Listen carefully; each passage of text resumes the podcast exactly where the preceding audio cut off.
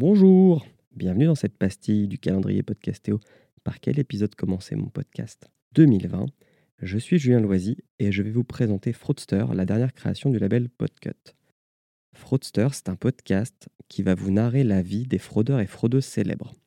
Alors, pourquoi ce sujet particulier qui est un peu, euh, on va dire, de niche?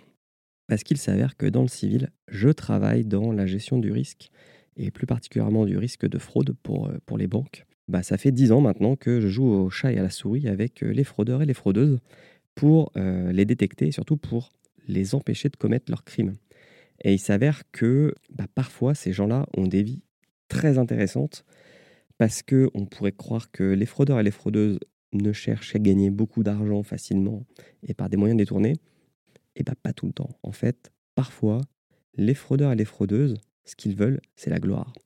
Parce que certains se cachent, bien sûr, mais certains ne se cachent pas du tout et ont besoin de l'attention des autres pour, euh, bah, pour, je sais pas, pour exister, je sais pas, pour, pour kiffer, quoi.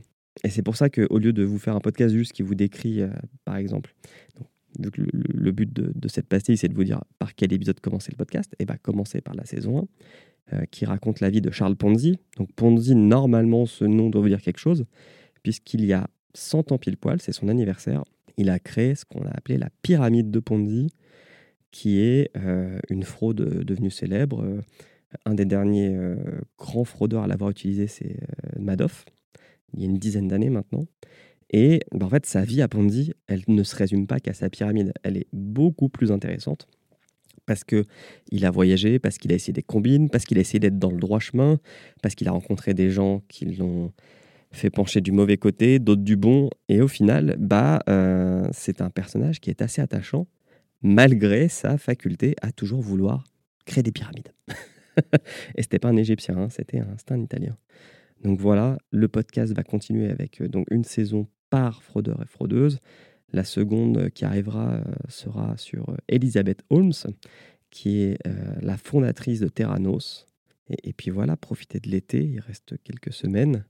Il, fait chaud, donc il faut se mettre au frais, et puis il faut écouter des podcasts. Bonne écoute à tous. 26 milliards de dollars ont été volés dans la région de L'escroquerie. à la TVA sur le quota d'émission de 6 milliards a coûté près de 1 dieselgate a coûté plus de 30 milliards d'euros. Au groupe